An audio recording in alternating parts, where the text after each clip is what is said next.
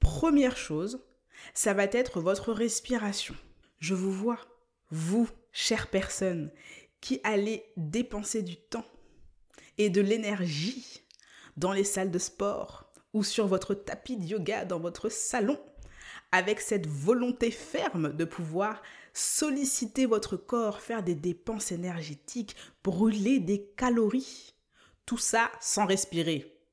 Ça ne marche pas. Vous ne pouvez pas avoir une sollicitation correcte de votre musculature sans respirer correctement. Ce n'est pas possible.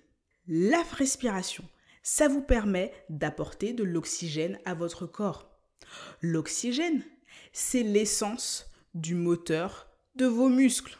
Sans essence, vous ne roulez pas, vous restez à terre, comme on dit chez moi.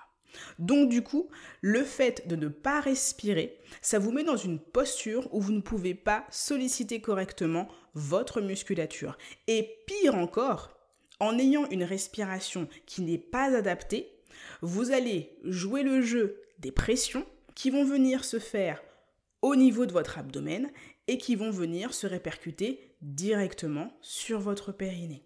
Il n'y a rien à gagner dans le fait de mal respirer ou de ne pas respirer.